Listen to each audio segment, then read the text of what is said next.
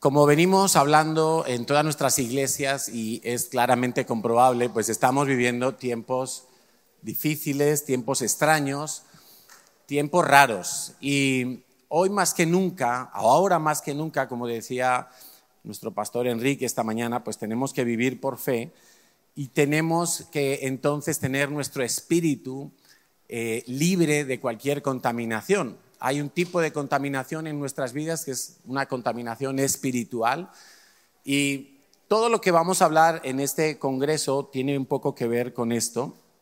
No sé si aquí puede haber un poquito más de luz. Aquí, aquí no, no puede haber más luz, ¿no? bueno, si puede haber, se le agradecería. Todo lo que vamos a ver eh, está relacionado con Jezabel, Jezabel, como se ha venido hablando, pues no es simplemente un espíritu, así está perfecto. No es simplemente un espíritu. Jezabel es una potestad, es una de unas cuantas potestades que hay en el mundo espiritual del maligno. Sabes que Satanás todo lo quiere imitar. Satanás no, no es original en nada. Todo lo que él hace es imitado, imitado de lo verdadero y de lo real que es lo de Dios. Entonces, si vemos que en, el mundo de los ángeles hay jerarquías, también Satanás tiene sus demonios, sus, eh, eh, sus secuaces, con una serie de jerarquías. Bueno, pues dentro de esas jerarquías, de las más altas, está esa potestad que se llama Jezabel. Ahí puedes encontrar eh, potestades como Mamón, potestades como el devorador, potestades como el destructor, la muerte mismo es, es una potestad. Y, cada uno de esos son hombres, eh, hombres fuertes, son potestades que no es cuestión de un momento de liberación o un momento de darme cuenta o poder identificar algo y oro y, ya está, y se solucionó el problema. Eh, vamos a entender a lo largo de estos días de Congreso que para combatir a Jezabel vamos a necesitar perseverancia, vamos a necesitar arrepentimiento, vamos a necesitar, como ya se nos ha dicho, hacer pactos con Dios para no entrar en pactos con el diablo. Tú sabes que en el mundo espiritual no hay términos grises. ¿Lo sabías o no? Jesús mismo lo dijo claramente, o estás conmigo o estás contra mí. Y no podemos pensar que podemos desobedecer a Dios, ignorar a Dios, mirar para otro lado acerca de lo que Dios nos entrega y que no va a pasar nada, porque quizá no estoy violando a nadie, ni robando bancos, ni asesinando gente, pero eso no es real. O estoy con Dios o estoy contra Dios. Todo lo que no sea estar a favor de Dios, en obediencia, en sujeción a Dios, me supone que me estoy situando en el terreno del enemigo. Y eso sí es peligroso y eso sí traerá consecuencias. Yo quería eh, comenzar este tiempo leyendo lo que Pablo eh, ora por sus discípulos en la iglesia de Éfeso. Está en el capítulo 1 de la carta a los Efesios, a partir del versículo 15. Pablo hace una oración, o más bien él cuenta cómo ora por sus discípulos de aquella ciudad, porque muchas veces los hijos de Dios pecamos de ignorantes. Pecamos porque no conocemos todo lo que Dios nos ha entregado. Y en ese momento nos convertimos en fáciles marionetas para que cualquier engaño, cualquier enemigo pueda manipularnos y pueda controlarnos. Y dice Pablo a partir del versículo 15 hasta el 23, por esta causa también yo, habiendo oído de vuestra fe en el Señor Jesús y de vuestro amor para con todos los santos, no ceso de dar gracias por vosotros, haciendo memoria de vosotros en mis oraciones. Y mira lo que pide, para que el Dios de nuestro Señor Jesucristo, el Padre de Gloria, os dé espíritu de sabiduría y de revelación en el conocimiento de Él, lo primero de todo. Si tú no conoces quién es tu Dios, qué ha hecho tu Dios por ti, qué carácter tiene tu Dios, qué santo es tu Dios, etcétera, etcétera, etcétera, pues estás perdiendo una eh, visión muy clara también de quién eres tú en Cristo. Sigue diciendo Pablo, 18, em, alumbrando los ojos de vuestro entendimiento para que sepáis cuál es la esperanza a que Él os ha llamado cuáles las riquezas de la gloria de su herencia en los santos. Fíjate qué cosas eh, ya te ha otorgado Dios. Todos los hijos de Dios deberíamos de vivir en una esperanza indestructible, inconmovible. Pase lo que pase, ocurra lo que ocurra, esté el mundo patas arriba, los hijos de Dios jamás pueden perder la esperanza, porque es una esperanza que la ha dado Dios. No depende de gobiernos, de la ciencia, de una vacuna, de que te toque la lotería o de la suerte. Es una esperanza cierta en Él. La supereminente, eh, perdón, las riquezas de su gloria. Hay una cantidad de riquezas en el mundo espiritual para los hijos de Dios. cada verdad de Dios es un tesoro. Cada promesa de Dios es oro puro.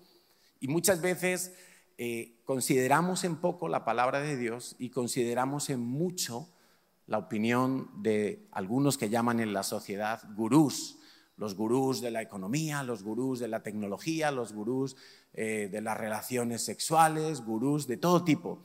Y ignoramos las riquezas de la gloria que Dios nos ha dado. Dice también Pablo, para que sepáis cuál es la supereminente grandeza de su poder para con nosotros los que creemos, según la operación del poder de su fuerza, la cual operó en Cristo, resucitándole de los muertos y sentándole a su diestra en los lugares celestiales. Escucha, sobre todo principado, sobre toda autoridad, perdón, me he saltado algo, ¿verdad? Sobre todo principado y autoridad y poder y señorío y sobre todo nombre que se nombra no solo en este siglo, sino también en el venidero. Y sometió todo bajo sus pies. Y bueno, eso es, eso es nuestro Dios. Por lo tanto, cuando estamos hablando de alguna potestad del enemigo, eh, yo sé que hay gente que dice, a mí me da miedo leer Apocalipsis, porque es que en Apocalipsis pasan cosas muy, muy bestias, muy, hay mucha gente que muere, o a mí me da miedo leer determinados profetas porque son cosas que no entiendo y salen seres vivientes y, algunos dicen, ay, no, toquemos a Jezabel porque, porque si es una potestad tan poderosa, ¿qué vamos a hacer? Pues nosotros simplemente vamos a hacer creer en lo que Dios ha dicho y lo que Dios ya ha hecho y ha otorgado a su iglesia a sus santos, a sus hijos, y es que Él está por encima de todo dominio, potestad, autoridad, trono, imperio. Amén. Ese es nuestro Dios. Y no hay ningún enemigo que pueda ni siquiera toser delante de Dios, porque será automáticamente eh, derrotado. Entonces, eh, yo personalmente veo eh, lo que estamos todos experimentando a nivel mundial en cada uno de nuestros países y nuestras sociedades y cómo las noticias nos han literalmente abrumado por todas partes. Y nos decía aquí que esta mañana, ¿no? Dice, bueno, es que es increíble hasta qué punto hemos llegado. Yo creo que todo eso es fruto de, de estar viviendo en un sistema vamos a decirlo así, o lo voy a decir así, un sistema jezabélico, un sistema donde todo ya se ha vuelto manipulación para poder controlar a la gente por medio del temor, por medio de la falta de esperanza, por medio de quitarle eh, cosas cotidianas a la gente, como salir a dar un paseo o poder reunirse con su familia, cosas muy básicas, o que los niños jueguen en un parque. Entonces, Parte de, lo que estamos viviendo hoy en día en nuestras sociedades es fruto de un espíritu, de una potestad de Jezabel que se está moviendo a niveles impresionantes, desde las cabezas que gobiernan nuestros países hasta las ciudades. Eh, muchas iglesias también han entrado en, esta esfera y ahí podríamos eh, recordar lo que el apóstol le dice en Apocalipsis a la iglesia de Tiatira. Estás tolerando que te esté pasando eso a ti. El problema no es que pasen las cosas, sino qué hacemos nosotros cuando pasan las cosas.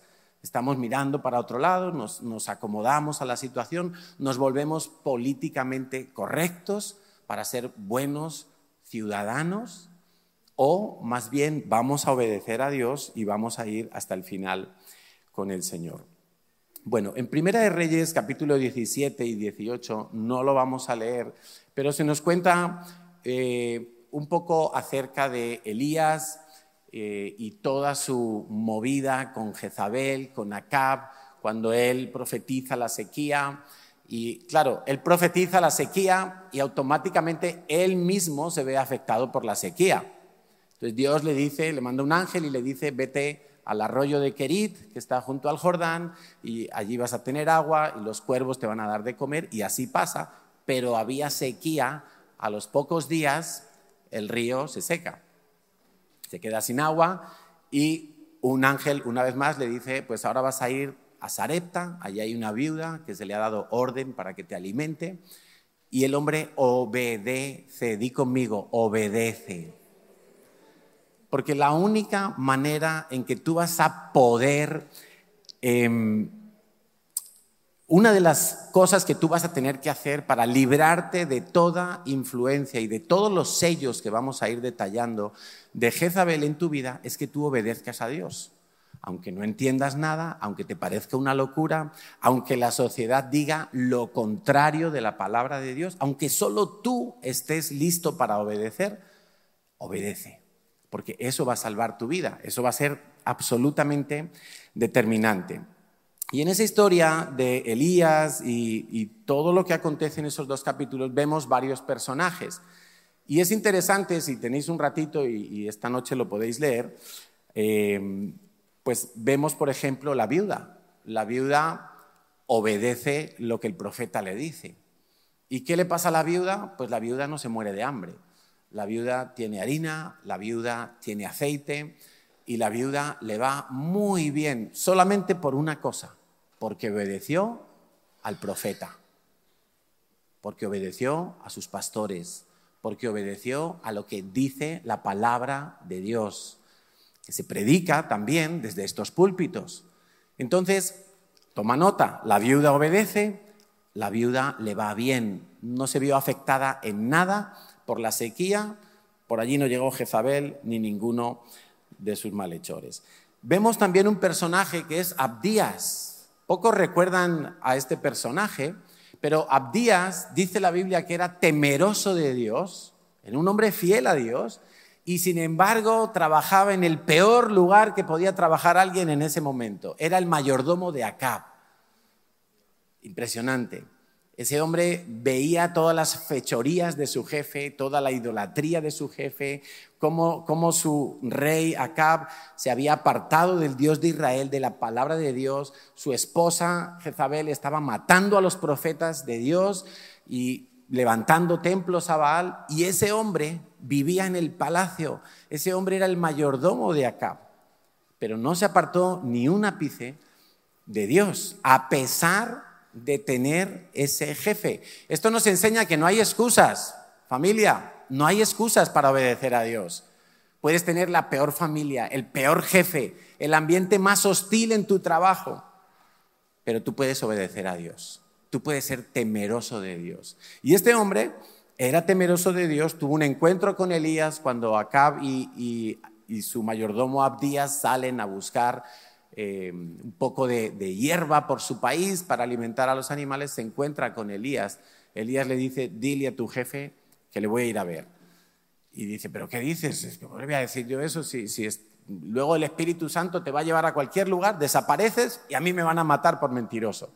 Pero era un hombre temeroso de Dios y lo hizo. Vemos también, muy interesante, el pueblo de Israel, o toda esa gente samaritanos. Ese pueblo, cuando Elías lanza el reto de, a ver qué Dios es Dios, si Baal o Dios, y le dice al pueblo, ¿hasta cuándo claudicaréis entre dos pensamientos? ¿Y sabes qué contestó el pueblo? ¿Alguien sabe lo que contestó el pueblo de Israel? El pueblo de Israel no dijo nada, se quedaron callados. Ellos se quedaron callados porque en el fondo no estaban seguros de que Dios iba a hacer algo sobrenatural en ese momento. Más bien estaban esperando que los profetas de Baal iban a salir victoriosos de ese reto espiritual que propuso Elías. Se quedaron callados. La pasividad es estar en contra de Dios también. Lo hemos dicho hace un momento, tú no puedes ser neutro con Dios.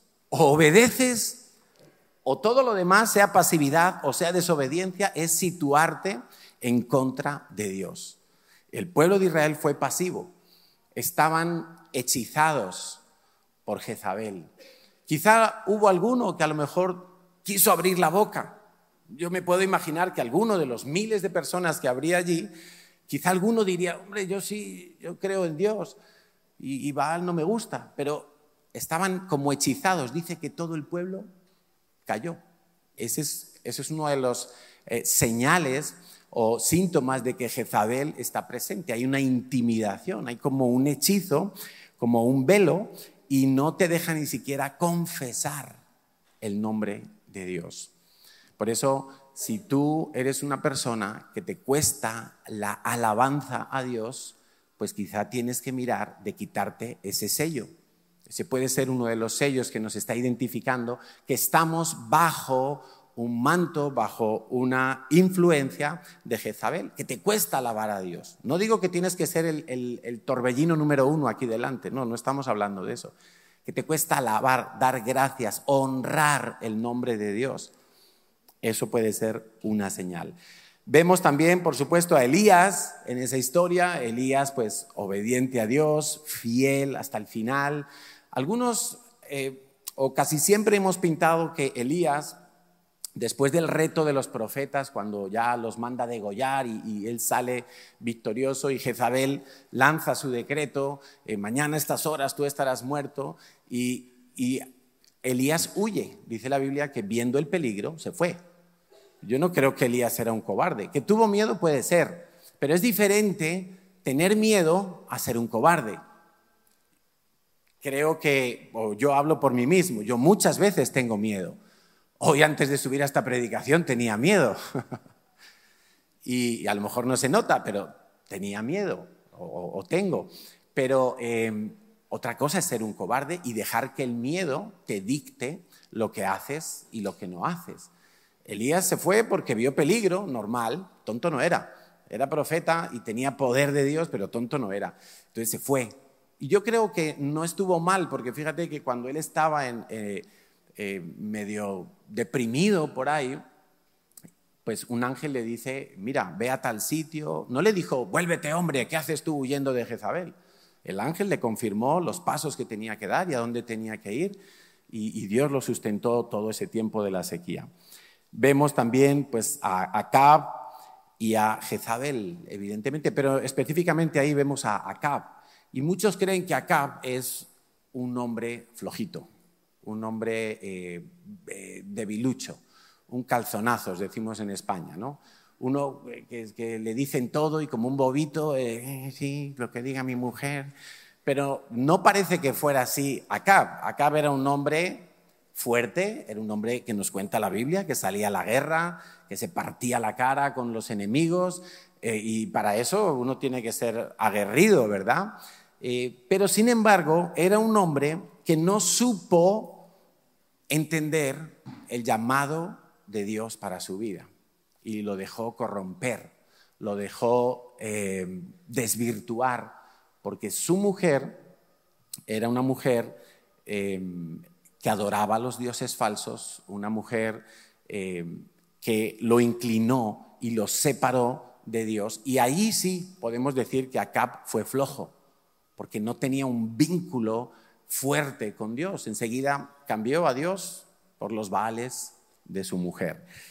Bueno, esa historia es muy interesante y como decíamos, eh, cada vez que yo obedezco, se nos ha dicho esta mañana y se nos ha explicado reiteradamente cómo son los yugos y cómo entrar en yugo con Dios y cómo entrar en yugo con Jezabel o con el diablo mismo, cada vez que obedezco, yo estoy entrando, me enyugo con Dios me enyugo con Jesús. De, las dos eh, bueyes que veíamos aquí, pues uno sería Jesús, el otro sería yo que estoy obedeciendo. Y entonces Jesús me, eh, encamina, me dirige y, y me marca el rumbo. Yo simplemente tengo que caminar. Él escoge la dirección. Pero lo mismo ocurre si yo me enyugo con Jezabel.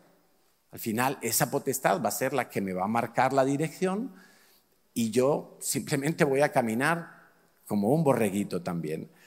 Eh, cada vez, ¿cómo funciona esto? Cada vez que yo desobedezco, voy a experimentar las consecuencias de desobedecer. ¿Os acordáis qué le pasó a Adán y Eva? Nada más desobedecer. ¿Tuvieron qué?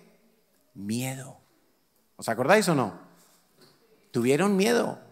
Y enseguida la voz de Dios ya la oían, ya no era tan bonita como antes, ya no era tan eh, eh, de tanta seguridad. Ahora era una voz amenazadora. Tuvieron miedo. Y cuando tú tienes miedo, Jezabel te pone un sello. Es el sello del miedo. Y si tú eres una persona excesivamente temerosa, que el miedo te paraliza de obedecer a Dios, de tomar iniciativas que sabes que las tienes que hacer, que ya Dios te ha hablado, pero no te animas, no te lanzas porque tienes miedo y el temor te está paralizando, pues anótate, tienes uno de los sellos de Jezabel, que es el miedo. Y por el miedo Jezabel está cada vez influenciando más y más tu vida. Eso es como una especie de hechicería. La hechicería viene y pone sellos de miedo y empieza a influenciar a la gente para que no haga, escucha, para que no haga la voluntad de Dios. Al final, el gran pecado de Acab fue que no reinó bien sobre Israel. Él era rey de Israel, ese era el llamado de su vida. Y qué llamado tan privilegiado, ¿verdad? No hubo muchos reyes en Israel, pero su llamado no lo pudo vivir como Dios quería que lo viviera. No pudo gobernar bien Israel, no pudo conducir espiritualmente a Israel porque se fue tras otros dioses. Otro de los sellos que eh, pone Jezabel es la manipulación. Podemos ser personas que nos dejamos manipular y podemos ser personas que manipulamos a otros. Entonces, yo voy a, dar algunos ejemplos para eh, que podamos tratar de identificar. Si tú te encuentras en alguna de estas situaciones, pues puedes marcar este sello para que al momento de orar, vamos a orar para quitarlo por el poder de Dios. Hemos leído en Efesios, ¿verdad?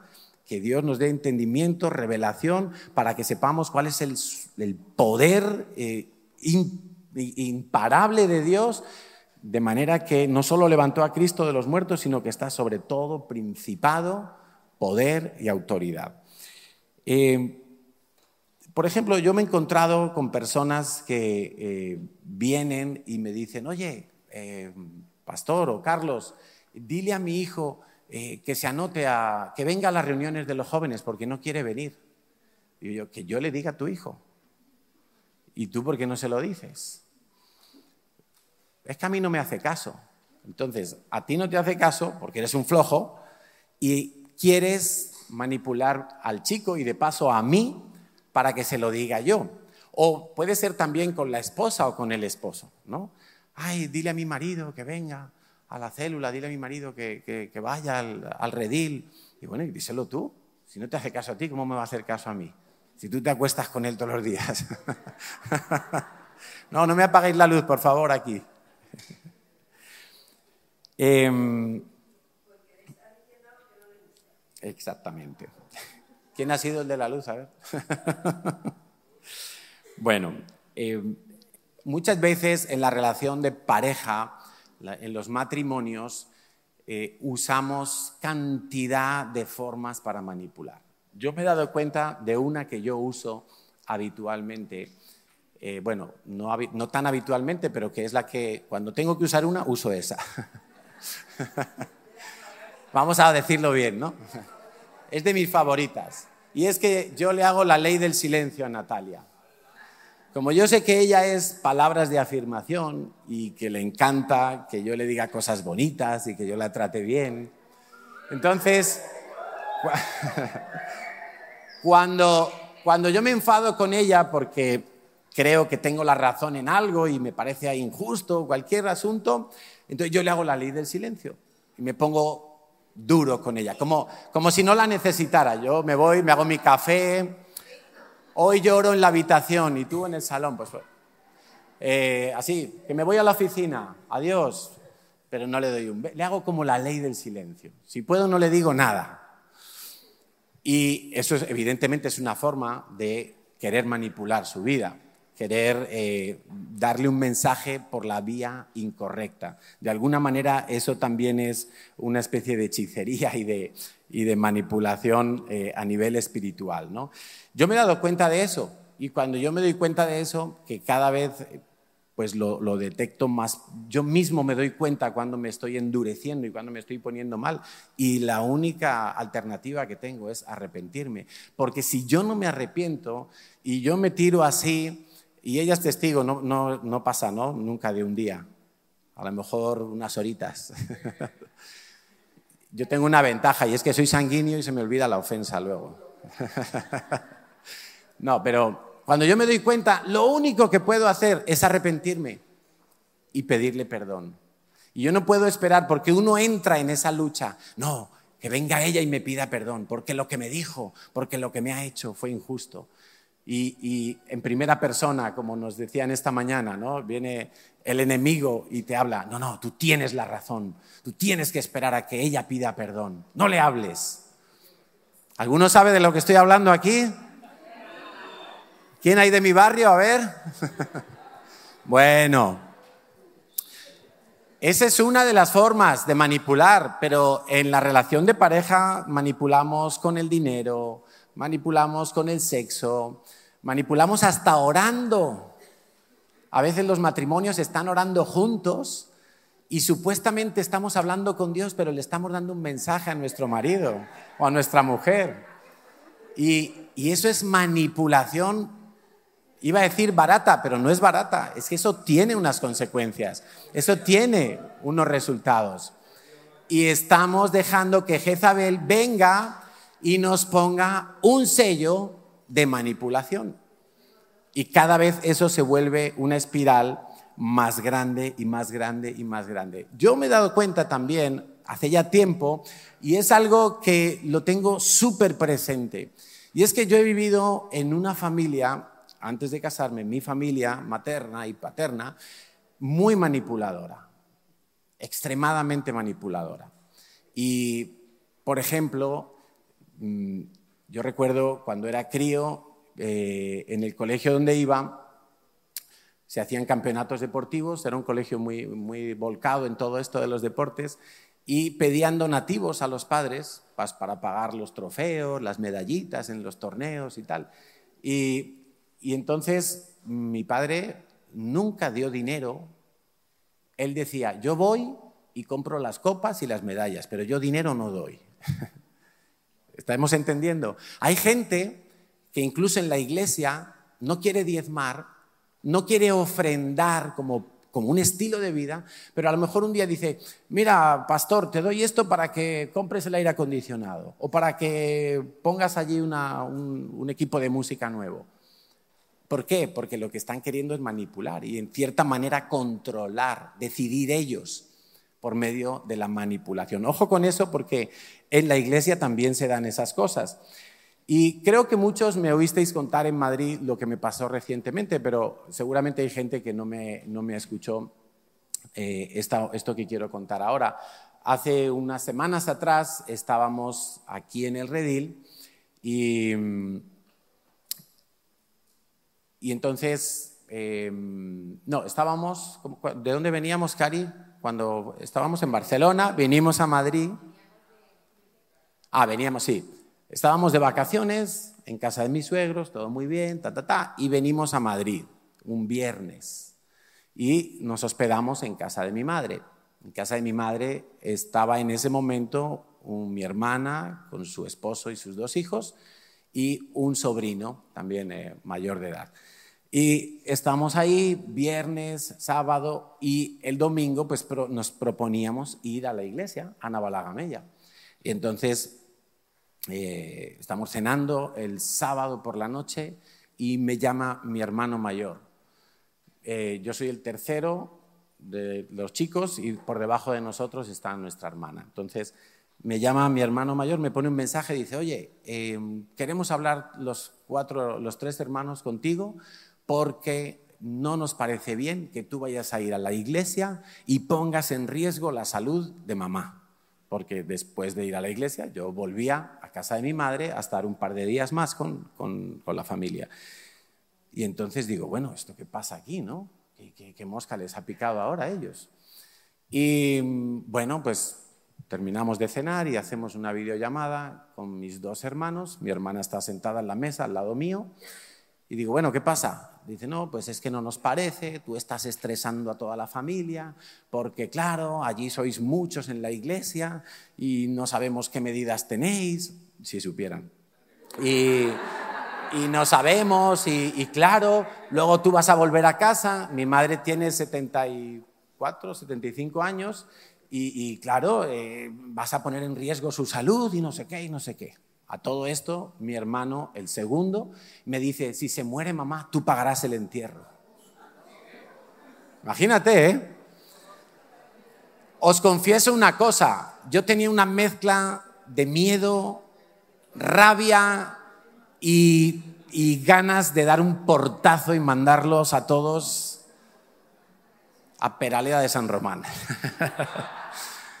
y entonces yo lo veía cada vez más claro. Digo, estos me están diciendo claramente que no me congregue, que no guarde el día del Señor, que no vaya a la iglesia. Entonces yo trato, yo trato de ser, eh, creo que soy pacifista, entonces yo trato de decirle, mira, la iglesia en Madrid ahora se están reuniendo en una finca, es al aire libre, no hay problema. Eh, peor lo tengo yo en Barcelona, que estamos en un local cerrado. Uy, peor me lo pones y vienes de Barcelona y no sé qué. Bueno, un rollo. Total, que yo les dije, bueno, y entonces, ¿qué decir? No, no, no, es que si tú vas a la iglesia, eh, no queremos que vuelvas a casa de mamá. Y dije yo, pues, eh, pues muy fácil. Natalia, vamos a hacer maletas. Eso, Vamos a hacer maletas. No, pero era solo meter porque ya no había que elegir nada. Entonces hicimos maletas esa noche, hasta las tantas de la noche, recogiendo todo y el domingo por la mañana salimos con el coche cargado. Eso era como un funeral. Entonces, eh, a mi madre no le dijimos la verdad, por, amor a ella le dijimos que me tenía que ir a Barcelona y que había, tenía que irme urgentemente a Barcelona. Y, y bueno, y ella creo que se lo tragó.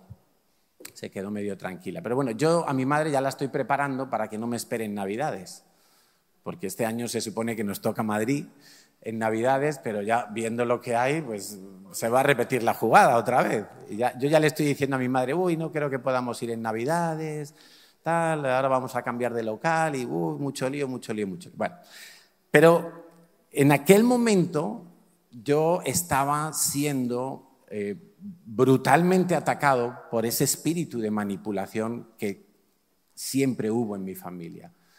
Cuando yo me convertí al Señor, y, todos han oído muchas veces el, testimonio, recibí cantidad de presiones, de ataques, insinuaciones directas, indirectas, de todo tipo y color, para sacarme de la iglesia, para alejarme de los planes de Dios.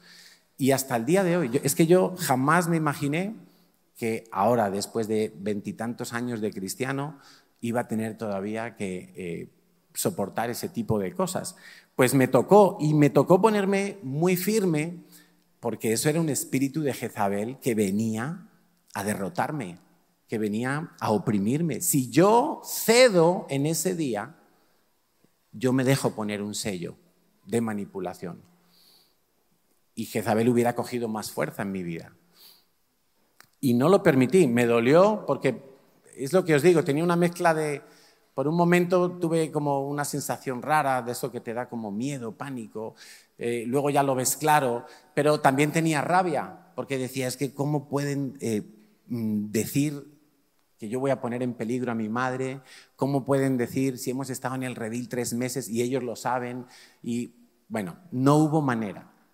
Os cuento una cosa, después de todo eso, ya pasaron varias semanas, el grupo de Family estaba en silencio total, nadie puso nada durante varias semanas, y llegó el día de mi cumpleaños, el día 15 de septiembre, y los esperé ahí, en la bajadita.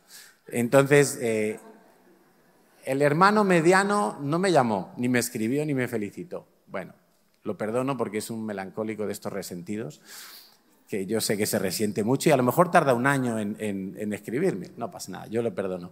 Pero los otros dos me llamaron y, casi, casi que como que pidiendo perdón por lo que pasó aquel día. No me lo dijeron así porque ellos no están acostumbrados tampoco a, a pedir perdón, pero ya estaban, oye, ¿no te enfadarías aquel día? Hombre, pues sí, me molestó. No, pero es que es verdad, nos pasamos un poco, tal, cual. Bueno, pues vale, hasta ahí ya, con eso me vale, que, supieran, ¿no? Pero no nos dejemos manipular de ningún lado. A lo mejor te va a manipular tu jefe, a lo mejor te va a manipular eh, tu familia, el gobierno te puede manipular, si te dejas. No nos dejemos. Otro de los sellos de Jezabel, idolatría y fornicación. Porque em, idolatría es idolatría es desear algo fuera de lugar, fuera de forma, fuera del tiempo de Dios. Es como querer lograr cosas por una vía ilícita, por medio de, algún ídolo. ¿sí? Y todo eso tiene que ver con hechicería, con adivinación, son espíritus que se asocian. Y tú puedes tener muchos tipos de ídolos. Tú puedes tener un ídolo de Dios mismo porque, porque muchas veces nos hemos hecho un Dios a nuestra medida. Y hemos desechado cosas de la palabra de Dios porque nos parecen difíciles o incomprensibles o eh, extemporáneas, qué sé yo, y las hemos desechado y nos hemos querido hacer un Dios que ya no es el Dios de la Biblia, ya es un Dios desfigurado, no es Dios, y nosotros lo tenemos a esa imagen de Dios como Dios. Pero un ídolo pueden ser tus hijos, un ídolo puede ser tu esposa o tu esposo, tu trabajo, tu conocimiento, tu reputación. Hay muchos tipos de ídolos. Eh, y, por ejemplo, ¿cómo sé si yo tengo un ídolo de mí mismo? A veces oramos para que Dios nos ayude con algún asunto y según terminamos de orar no esperamos a que Dios conteste, nos vamos nosotros a resolverlo. Estamos eh, em, orando por un trabajo a lo mejor y decimos, Señor, ayúdame, que, mi currículum eh, caiga encima de la mesa y lo ponga en el primero, mi solicitud, lo que sea. Y luego voy yo y a mi manera falsifico el currículum, pongo mentiras, hago de todo, porque ya estoy buscando hacerlo a mi manera, fuera de la forma de Dios. Relaciones antes del matrimonio, eso es algo hecho fuera de tiempo. El sexo mismo se puede convertir en un ídolo. Em, y entonces encontramos también que hay un tipo de fornicación espiritual, que básicamente es la religiosidad. La religiosidad es una fornicación espiritual. Em, y una persona que es religiosa se va a esforzar mucho en las cosas de Dios. Acordaos de aquellos hombres fariseos a los que Jesús siempre criticaba y, los confrontaba.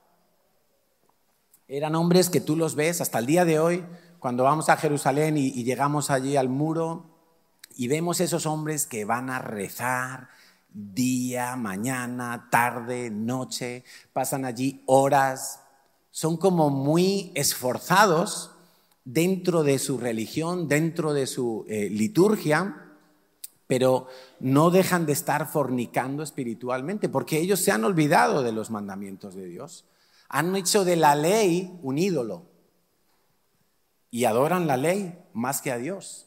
Es impresionante. Entonces, eh, en el mundo espiritual, en la iglesia, podemos encontrar gente que quiere agradar más a los líderes que a Dios. Quieren hacer cosas para que los líderes les recompensen de alguna manera, les premien, les reconozcan, les pongan en, algún tipo de privilegio, pero no están pensando en agradar a Dios. Y eso es muy perverso. Eso facilita que Jezabel te ponga un sello de fornicación espiritual. Acuérdate que esa era una de las actividades preferidas de Jezabel, que hacía fornicar a los hijos de Dios con otros dioses, con otras formas de culto que no eran la legítima a Dios.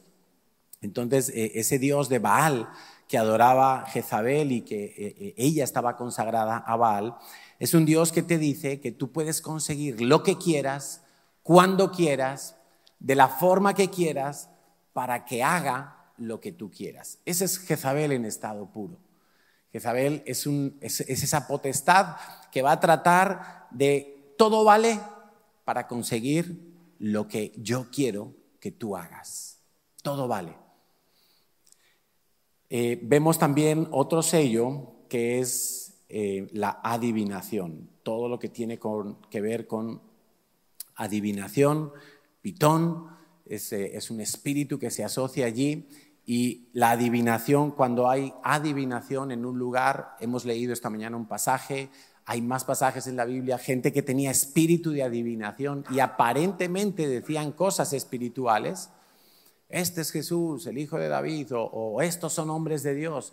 Pero en verdad lo que esos espíritus de adivinación estaban provocando era desconcentrar a los hijos de Dios, sacarlos de, sus casillas, que se mm, desconcentraran de lo que tenían que hacer realmente. Cuando hay un espíritu de adivinación, hay un ambiente de asfixia que hace la serpiente pitón, estrangula a sus víctimas, aprieta entonces, hay momentos en nuestra vida cuando nosotros experimentamos este tipo de sensaciones, como que nos falta el aire. Y a lo mejor tú estás en la iglesia, estás tan tranquilo. Puedes estar aquí en el campo, lejos de la ciudad, has venido a un retiro, eh, no, no tienes nada así como que te agobie, y de repente empiezas a sentir, empiezas a experimentar que te falta el aire, que como que estás, puede haber sobre tu vida un sello de adivinación que te está oprimiendo y del cual tienes que ser libre. Yo quiero que estemos como identificando cosas, identificando síntomas, identificando eh, eh, aspectos para que cada uno de nosotros podamos luego batallar en oración y clamar a Dios para que ese poder que levantó a Cristo de los muertos actúe también hoy en nosotros y podamos ser libres. Puede que tengas más de un sello. Puede que hoy solo veas un sello y cuando lo trabajes y lo quites vas a poder ver otros. Entonces, esto no es un trabajo de un día. Seamos muy conscientes de esto también. No es trabajo de un día. Estamos dando un panorama para empezar a trabajar, para empezar a combatir todo esto. Porque el mensaje a la iglesia de Tiatira fue muy claro, lo toleras lo toleras y te he dado tiempo para que te arrepientes y no lo has hecho. Entonces, no lo vamos a tolerar, no vamos a mirar para otro lado. Hay otro sello muy fuerte, otro síntoma que es el control, otro yugo. Mm, ¿El control qué es? Que otro haga lo que yo quiero o que no haga lo que tiene que hacer. Es decir, yo puedo tratar de controlar o puedo yo mismo estar siendo controlado para no hacer lo que tengo que hacer. Acuérdate, el llamado de Dios. Cuando yo estaba preparando este tema, Dios me dijo que orara, al final vamos a orar por la gente que tiene llamado, que sabe que tiene un llamado de Dios específico y lo ha aparcado por diferentes razones. Puede que tengas un sello de Jezabel que está controlándote para no desarrollar ese llamado de Dios. El llamado no cambia. Y hay gente en este lugar que tiene y sabe que tiene un llamado muy específico y no lo ha llevado a cabo, no lo ha desarrollado. Entonces nosotros podemos usar incluso la Biblia, ¿verdad? Hay maridos, ¿cuántas veces he oído yo a maridos que dicen, es que eh, mi mujer se tiene que sujetar a mí, porque lo dice la Biblia? No sé si habrá alguno aquí, no vamos a pedir que levante la mano, salvo que se lo diga a su mujer, que la levante. Pero cuando un esposo tiene que echar mano de un, tono inquisitorio, un tono dictatorial. Es que mi mujer se tiene que someter porque lo dice la Biblia. Es que ese hombre ya perdió toda autoridad. ese hombre lo que no está haciendo correctamente es amar, que ese es su llamado, amar a su esposa con todo como Cristo amó a la iglesia, y cuando la esposa se sabe y experimenta un amor incondicional de parte de su esposo, se va a sujetar. Se va a sujetar. Y viceversa, podríamos decirlo. Una esposa que, le exige al hombre que la ame, que, que le dé todo, y no tienes que exigir nada. Tu llamado es apoyar a tu marido, sujétate a él, bendícelo, ayúdalo en sus debilidades pero no te pongas a exigir, porque entonces estamos metiéndonos a querer controlar, incluso usando la palabra de Dios. Gente que revisa el móvil a todas horas, a los hijos, al novio, a la novia, al esposo, a la esposa, y están ahí, y se despierta un espíritu de celos y te pone el sello Jezabel, celos para controlar.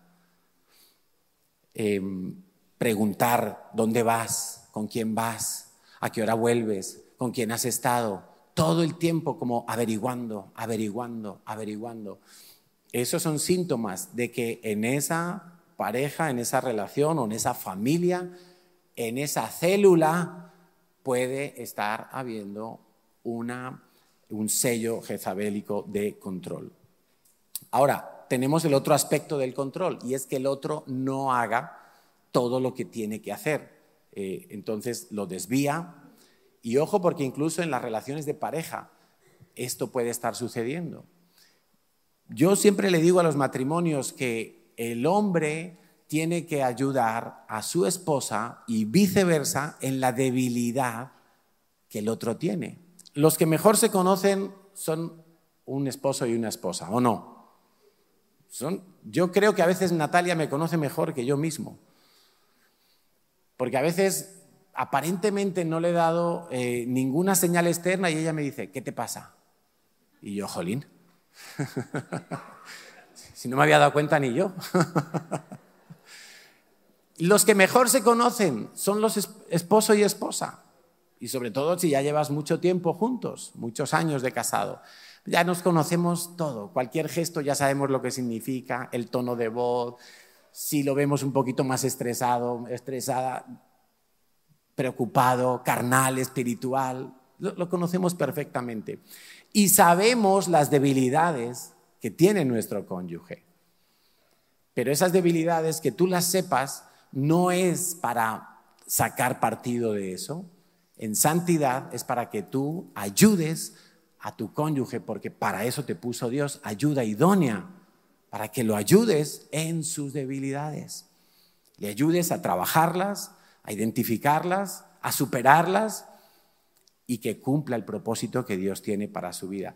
Y tristemente, a veces es el esposo o la esposa la que aleja a su cónyuge de vivir el plan de Dios para su vida. Porque hay un sello de Jezabel de control que te aparta del propósito de Dios, como Jezabel quiso apartar a Elías de su función profética, como Jezabel desbancó a su marido Acab de ser el rey, el que gobernara, y ella desde la sombra era la que estaba gobernando el país. Entonces, em, en la iglesia podemos encontrar que los líderes y en concreto los pastores vamos a ser em, tentados a invertir nuestro tiempo en actividades que no son lo principal que Dios nos ha llamado a hacer. Lo principal que Dios nos ha llamado a hacer a los pastores, a los que estamos al frente de la iglesia, es orar y estudiar la palabra de Dios para enseñarla. Pero vemos eh, como un vicio, que no es un vicio, es un intento de Jezabel de agotar a los pastores, y es que todo el mundo quiere hablar con los pastores. Llega una persona nueva, hace el conéctate, muy bien, está feliz, le dan una célula, le ponen en una célula, empieza a recibir en su célula, pero enseguida quiere una cita con el pastor, una cita con la pastora. Y no está mal, no digo que no, que no podamos dar una cita, no, no, no, no desvirtuemos el asunto, pero muchas veces hemos detectado y lo vamos detectando cada vez más, que es que la gente no se da cuenta, está siendo usada por Jezabel para agotar y para desviar a los pastores de su función principal. Los pastores mismos podemos caer. Yo me he visto enredado muchas veces en, muchas tareas administrativas, desviándome de mi llamado principal. Pero una vez más, ahí está Jezabel. Entonces, ¿qué cosas hay en tu vida o qué aspectos puedes identificar que te están desviando de tu llamado? Por ejemplo, si tú eres padre y tienes hijos, en tu casa tú tienes que ser el sacerdote de la casa. Tú tienes que eh, tomar la iniciativa y decir, bueno, hijos, vamos a orar todas las noches, vamos a leer la Biblia, vamos a estudiar la palabra de Dios, vamos a hacer un devocional. Venga, hoy comparto yo, mañana tú, esto, lo otro. Pero quizá te enredas tanto en el trabajo, te enredas tanto en ese partido de fútbol con los amigos, que llegas tarde a casa y ya no has ejercido un llamado más importante que el trabajo y más importante que el partido de fútbol, que es ser un sacerdote en tu casa para dar ejemplo a tus hijos. ¿Qué cosas hay en nuestra vida que nos están desviando del llamado principal que tenemos de parte de Dios? ¿Qué cosas hay que nos están sacando? Y pueden ser cosas que no son pecado, Pueden ser cosas que no son malas en sí mismas, pero te están apartando de vivir el propósito o algunos de los propósitos de Dios. Vamos a identificar cosas, familia. Em, padres ocupados que no tienen tiempo de calidad para sus hijos. Hemos visto que Jezabel quería aterrorizar a Elías para controlarlo, que dejara de profetizar que dejara de anunciar lo que Dios estaba declarando desde el cielo. ¿Qué mentiras hemos creído? Porque cada vez que nosotros creemos alguna mentira, al mismo tiempo estamos dejando de creer una verdad de Dios que está en la otra cara de la moneda. Todo lo que yo, o sea, si yo creo cosas como yo no soy digno o yo no soy digna de Dios. Es que a mí Dios no me oye por todas las cosas malas que he hecho. Es que yo le he hecho tantas promesas a Dios y le he fallado tantas veces diciéndole lo mismo que ya Dios me ha desechado. ¿Cuántas mentiras hemos creído? Es que en este país no se puede. Es que en esta ciudad. Es que en mi trabajo yo no puedo hablar. ¿Cuántas mentiras hemos creído? Cada vez que tú has creído una mentira, has entrado en yugo con Jezabel, has entrado en un sello que se te ha puesto porque ya te está condicionando. Tú eres lo que crees, tú haces lo que crees. Por eso la fe es obediencia. Y si no es obediencia, entonces no era fe. Porque tú haces aquello que crees. No haces algo que tú no creas o que creas que es malo y perjudicial para tu vida. Entonces, tenemos que identificar toda clase de mentiras. Quizá tú has creído que eres, eh, que eres vago, que no sirves para estudiar, que no puedes retener la palabra de Dios. Quizá tú piensas de ti mismo que no puedes orar en público, que no puedes tener una célula. Quizá tú piensas de ti mismo que no hay ningún ministerio para ti en la iglesia, ninguna función para hacer en la iglesia, ninguna ayuda. Quizá tienes un concepto de ti mismo tan bajo, tienes tanto rechazo que para no ser herido por otros, de nuevo, entonces tú tratas de controlar a la gente para minimizar el impacto. ¿Qué mentiras has creído? Porque la palabra de Dios, me encanta esto que Pablo decía, es que tenemos que conocer todas las riquezas que Dios nos ha dado, que ya nos ha dado, están concedidas, están en la mesa, es un buffet en el cual tú puedes llegar y te sirves lo que quieras, lo que necesitas en cada momento. Pero muchas veces el enemigo se lo ponemos muy fácil al enemigo para nosotros olvidarnos o ignorar las promesas de Dios. A veces porque nos sentimos de determinada manera, ya la fe se baja. Entonces, ¿qué clase de fe era esa? La fe está por encima de los sentimientos. La verdad de Dios está por encima de lo que tú sientes. Es que yo tuve un papá que me decía que yo no valía para nada. Es que mi jefe, eh, mis profesores siempre me menospreciaron. ¿Qué más da? ¿Cuál es la voz que suena más fuerte en tu mente? ¿La de aquellos o la de Dios? ¿Le has creído a Dios? Si le has creído a Dios, todo lo que te dijeron que te hirió y que te menguó en tu capacidad y en tu valía, tiene que diluirse, porque ahora has creído la voz de Dios que es más alta, es más fuerte, es más verdad que cualquier otra cosa, más incluso que la realidad que estés viviendo. La verdad de Dios está por encima de la realidad que estés viviendo. El país está en crisis, cierran no sé qué, empresas se van a la quiebra. Dios tiene promesas para sus hijos, de sustentarlos, de cuidarlos, de no abandonarlos. ¿Qué voz resuena más fuerte en ti? ¿A quién le das más crédito? ¿A las noticias? ¿A las previsiones del Fondo Monetario Internacional, del gobierno, del Banco Central?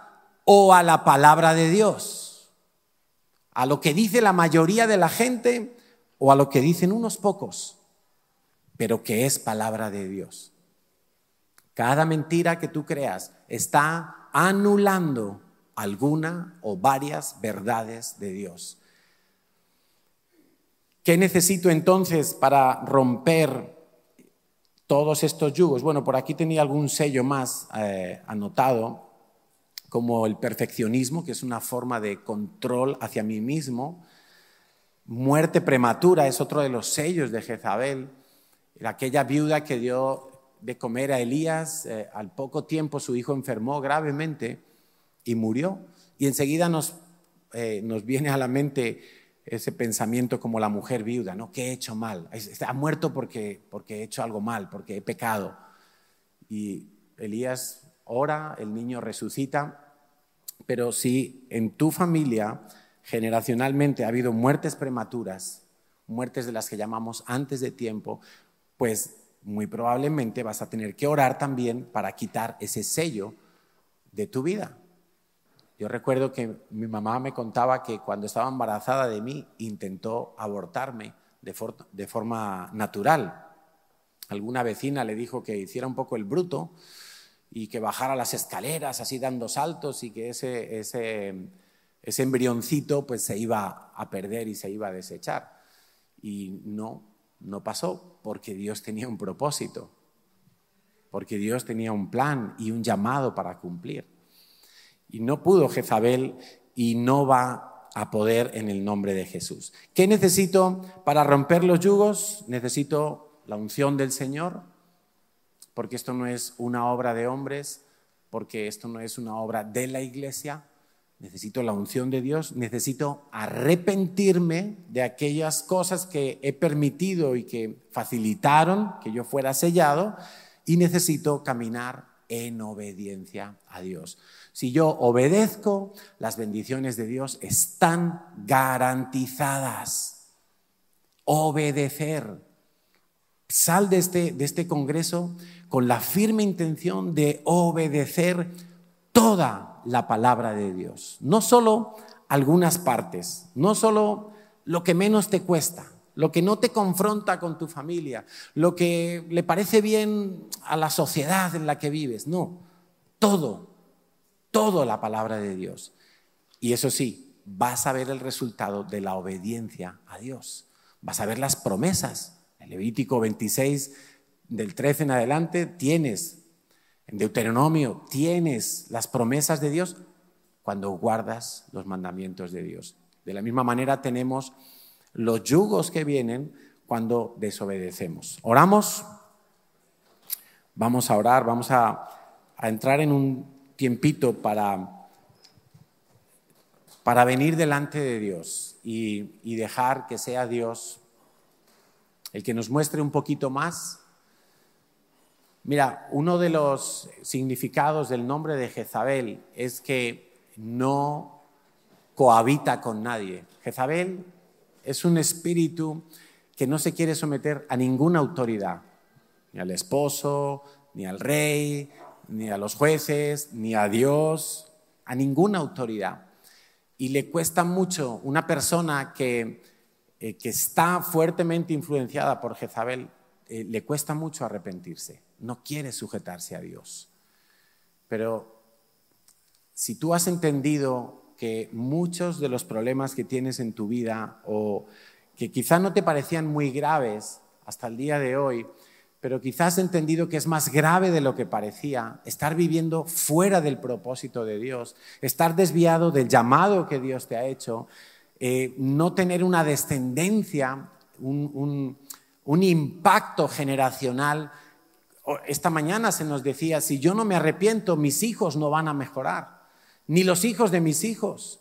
Pero si yo me arrepiento hoy, quizá lo que me quede de vida por delante lo voy a vivir en mejores condiciones, pero sobre todo estoy abriéndole autopista a mis hijos, a mis discípulos, a la siguiente generación de cristianos que se levante en esta iglesia. Vamos a dejar un terreno en mejores condiciones. Vamos a hacerlo por amor al Señor. Vamos a desbancar a Jezabel sí o sí, porque la iglesia le pertenece a Cristo y a nadie más. Amén. Bueno, Padre, en esta tarde venimos delante de ti, Señor, y te damos gracias porque, como siempre, tu palabra es viva, es eficaz tu palabra penetra en nuestro corazón y allí separa mis pensamientos de tu verdad. Allí separa mis intenciones de lo que es mentira, de lo que no pertenece al reino de la verdad.